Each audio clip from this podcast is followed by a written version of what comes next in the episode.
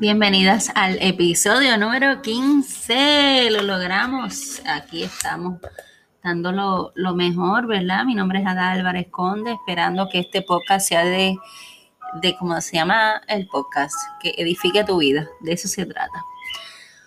Hoy vamos a hablar del corazón de la adoración. El corazón de la adoración es rendirse, es entregarse, la palabra rendición es poco popular, es tan rechazada como la palabra sumisión.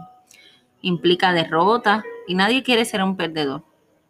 La rendición o rendirte evoca imágenes desagradables, reconocer derrota, darte por vencida, ceder frente a un oponente más fuerte.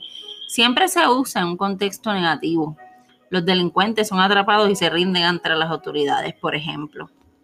Preferimos hablar de ganar, triunfar, superar las dificultades y conquistar, nada de ceder, someternos, obedecer o entregarnos.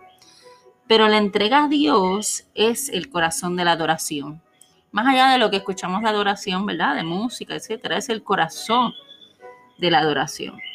Es la respuesta natural al asombroso amor y, y misericordia de Dios.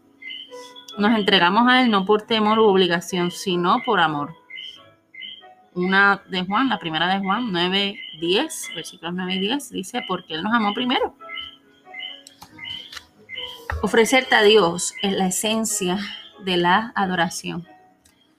A este acto de entrega personal se le llama de diversas maneras, consagración, que Jesús es el Señor de nuestra vida. Tomar la cruz, habíamos hablado en un, episodio sobre eso. Morir al yo, ponerse en manos del Espíritu. Lo que importa es lo que se haga, no como se le llame. Dios quiere nuestra vida, toda nuestra vida. El 90% no es suficiente, 95%. Ofrecerte a Dios es la esencia de adorarle. Pero hay tres obstáculos que impiden nuestra entrega total a Dios. El temor, el orgullo y la confusión. No nos damos cuenta de cuánto Dios nos ama y queremos controlar nuestra propia vida. Y malinterpretamos lo que significa entregarnos a Dios. ¿Puedo confiar en Dios? La confianza es un ingrediente esencial de la entrega. No puedes entregarte a Dios si no confías en Él, pero tampoco puedes confiar en Él hasta que no lo conozcas mejor. El temor impide que nos entreguemos. Cuando más nos damos cuenta de lo mucho que Dios nos ama, más fácil nos resultará entregarnos. ¿Y cómo sabes que Dios te ama? Pues Él te demuestra su amor de muchas maneras, te dice que te ama, no te pierde de vista, cuida de todos los detalles de tu vida, te dio la capacidad de disfrutar toda clase de placeres, tiene buenos planes para tu vida, te perdona, es cariñoso, paciente contigo, Él te ama mucho más de lo que te puedas imaginar. La mayor expresión de su amor es el sacrificio del Hijo de Dios. Romanos 5, 8, más Dios muestra su amor para con nosotros, en que siendo aún pecadores, Cristo murió por nosotros. Si quieres saber cuán importante eres para Dios, quiero que te imagines a Cristo con los brazos extendidos, diciéndote, mi amor por ti es así de grande. Dios no es un esclavizador cruel, un explotador que usa la fuerza bruta y la coerción para someternos. Eso es bien importante porque Él no intenta doblegar nuestra voluntad, sino que nos atrae hacia Él para que podamos ofrecernos libremente. Nos dio esa libertad de elegir y Dios es amante y libertador. O sea, nos ama, pero nos da libertad. Y cuando nos entregamos a Él, obtenemos libertad y no esclavitud. Cuando nos entregamos a Él, descubrimos que no es un tirano, sino el Salvador. No es un jefe, sino un hermano. No es un dictador, sino un amigo. Hay que reconocer nuestras limitaciones. El segundo obstáculo para nuestra entrega total es nuestro orgullo. No queremos admitir que somos meras criaturas y que no podemos controlarlo todo. Hay que soltar el control. Esa es la tentación más antigua, es la de Génesis llegar a ser como Dios, así de la anhelo de muchos de nosotros queriendo tener control de las cosas. Y mucho de nuestro estrés se debe al deseo de control total. La vida es una lucha, pero lo que muchas personas ignoran es que la nuestra es en realidad a veces una lucha con Dios. Queremos ser Dios y de ninguna manera podemos ganar esa lucha. No somos Dios y nunca lo vamos a hacer. Somos seres humanos cuando pretendemos ser Dios, acabamos pareciéndonos a Satanás que pretendía eso mismo. Aceptamos nuestra humanidad con el intelecto, pero no con las emociones. Cuando nos enfrentamos a nuestras propias limitaciones, reaccionamos con irritación, enojo, resentimiento Queremos ser más altos, más inteligentes, más fuertes, más guapas, más altas, eh, más, lo que sea. Queremos tener de todo y hacer cualquier cosa. Y nos molestamos cuando eso no pasa. A veces tenemos hasta celos, envidia, por querer ser otra cosa que no es nosotros. Y de eso se trata. Que queremos tener ese control o queremos actuar como Dios hace. Lo que significa rendirse. La rendición de Dios no es resignación pasiva, ni fatalismo, ni una excusa para ser vago, ¿verdad? O la pereza. No es aceptar el estado actual de las cosas, todo lo contrario, es sacrificar nuestra vida y sufrir para cambiar lo que se debe modificar. Dios suele llamar a las personas consagradas a luchar por Él. La entrega no es para cobardes ni para quienes se dejan pisotear por todo el mundo tampoco significa dejar de pensar racionalmente. Dios no quiere desperdiciar tu mente, ni quiere robots. Lo más importante y lo más chévere de Dios, ¿verdad? lo más bueno, es que Él no quiere reprimir nuestra personalidad, Él quiere usar lo que somos, que es única, y en lugar de reducirla, la entrega le, le da potencial. Porque con lo que somos, lo que nos gusta, con nuestras habilidades, se exalta. Y en cualquier lugar en cualquier lugar que estemos, trabajo, familia, etcétera, con las características que nos hizo, que nos hizo y nos hace únicas, la usa. Cuando más dejamos que Dios tome nuestra vida, más verdaderamente nos convertimos en lo que somos, porque Él nos creó. La entrega se demuestra mejor con la obediencia y la confianza. Dice, sí, Señor, a cualquier cosa que te pida. Otro aspecto de una vida completamente consagrada es la confianza. Abraham siguió la guía de Dios sin saber a dónde lo llevaría. Ana esperó el tiempo perfecto de Dios sin, sin saber cuándo iba a ser. María esperaba un milagro sin saber cómo. José confió en el propósito de Dios sin saber por qué. Todos ellos se entregaron a Dios por completo. Puedes saber que te has entregado a Dios cuando dependes de Él, para que las cosas resulten bien en lugar de manipular a los demás, imponer tus ideas y controlar tu situación. Uno suelta esa rienda y deja que Dios obre. No necesitas estar siempre en control. La Biblia dice que debemos entregarnos al Señor y esperar en Él con paciencia. Eso lo dice Salmos 37 y 7. En lugar de forzarte más, confía más. Un corazón rendido se destaca en las relaciones personales en el episodio pasado hablamos de hacer una operación de corazón abierto simbólica, ¿verdad? Para entregarte a Dios. Pues vamos a seguir trabajando ese corazoncito y vamos a trabajar con esa rendición, con esa confianza, con esa entrega con lo que eres, con ese corazón adorador. Ya no es nada más entregarles el corazón, es o, decirle Dios entra, ¿verdad? Es entregárselo también. Para muchas personas el elemento más difícil de entregar es renunciar a lo que creemos que es mejor para nosotros. Nuevamente, el control. Un corazón rendido se destaca en las relaciones. Una vez nos entregamos a Dios, ya no descalificamos a los demás. No, no estamos peleando porque sea de una manera solamente, ¿verdad? Lo nuestro sino que vemos que cada uno tiene sus capacidades y vemos que somos hijos de Dios, hijas de Dios, y que Dios nos puede usar a todas. El ejemplo supremo de entrega personal es Jesús. La noche antes de ser crucificado, Jesús se entregó al plan de Dios. Él le pidió a Dios, si me puedes evitar este dolor, hazlo, por favor, ¿verdad? Dios, si lo mejor para ti es librarme de este sufrimiento, hazlo por favor, ¿verdad? Jesús se lo pidió. Pero si es para cumplir con tu propósito, yo también lo quiero así. La, entrega auténtica, dice Padre, si este problema, dolor, enfermedad y circunstancias son necesarias para cumplir tu propósito y para tu gloria en mi vida o en la de otro, no me libres entonces. Esto es el maduro y eso no es tan fácil. En el, gas, en el caso de Jesús, la agonía por el plan de Dios fue tanta que se dio gotas de sangre. En nuestro caso, es un combate intenso contra nuestra naturaleza egocéntrica. Pero hay bendición en rendirnos. La Biblia no podría ser más clara y, y sobre esos beneficios que trae una vida completamente entregada a Dios. En primer lugar, vamos a tener paz. Deja de discutir con Dios, ponte de acuerdo con Él y por fin tendrás paz y las cosas te irán bien. Luego vas a tener libertad.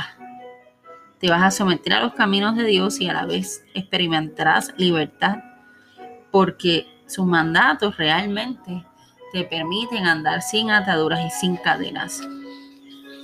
En tercer lugar, experimentamos el poder de Dios en nuestra vida. Así Cristo puede derrotar nuestras tentaciones y los problemas si lo entregamos a Él.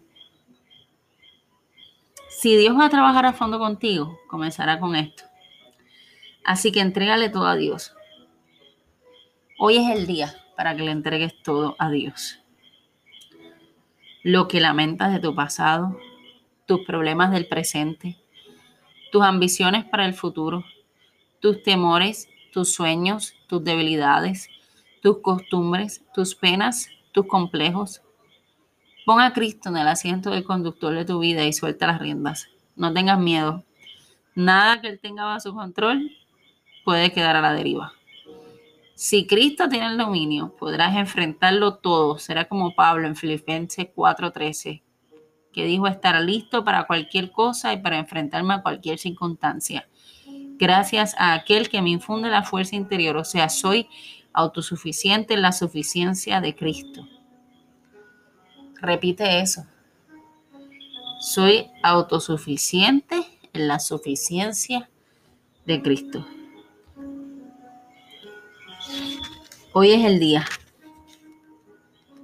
Hoy es el día para que le entregues con adoración tu corazón. O sea, la mejor adoración es lo que crees, lo que tienes en ese corazoncito. Será hoy el día en que digas, Jesús, yo dejo que guíes. Yo sé que si estás en mi barca no tengo que temer.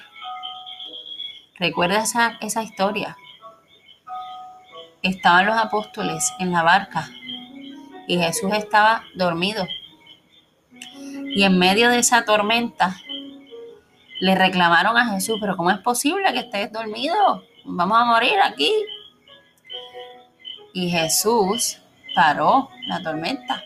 Y los mismos apóstoles, ¿verdad? Estaban eh, viendo quién es este que hasta los mares, ¿verdad? Y los vientos le obedecen. Si Jesús está en tu barca, si Jesús tiene el timón, el guía de ese carro, no tienes que temer. Deja que Él guíe. Hoy puede ser el día Hemos tenido mucha incertidumbre, muchas noticias mundiales sobre la realidad de lo que no controlamos. ¿Quién iba a pensar que íbamos a estar en un momento dado combatiendo algo unidos mundialmente con mascarillas, con un virus que no se ve, ¿verdad? Simple a nuestros ojos, ¿verdad? No es tan palpable. Que iban a salir todas esas noticias, que todos íbamos a tener que estar en algún momento dado buscando estar en la casa. ¿Cuántas cosas dimos por sentado? ¿Cuánto eso nos sacudió? Si esa es la tormenta que tienes, si es una ruptura, si es tu matrimonio, si son tus hijos, si es los estudios, si es tus metas, si es la misma incertidumbre, lo que te está dando estrés, hoy quiero que pienses que aún en esa tormenta Jesús está en tu barca y lo único que tienes que hacer es hacer lo mismo que le hicieron los apóstoles. Los apóstoles le reclamaron, le dijeron, hey, nos dejaste solo y él controló todo. Pues ya tú sabes que Dios te está diciendo, Jesús te está diciendo que no te deja sola, que está contigo. Lo único que tienes que hacer es decirle, toma el timón, guía tú, llévame, ayúdame en este proceso. Y si tienes esa madurez espiritual y si le dices, Señor, yo quiero que seas mi salvador, mi libertador, tener confianza en ti y digas, sí, acepto, realmente trabajes para descansar, aún en esa tormenta, con la idea de que Él es el que está guiando adora. Adora a Jesús con tu corazón. Y recuerda, esto lo escuché y es espectacular, que la parte de la Biblia que crees es la que obedeces. Y yo creo que este es el momento para que de todas las cosas que podemos obedecer, que realmente son para nuestro bien, por fin nos empecemos a creer la verdad de que somos hijas de Dios y que Él nos ama. Y que le entreguemos control. Y que sepamos que no estamos solos. Esa es la base para tener tranquilidad dentro de cualquier cosa. Y ya después por amor, por agradecimiento, por su propio poder, y que es todopoderoso, y que es el creador del universo, de todo y de ti,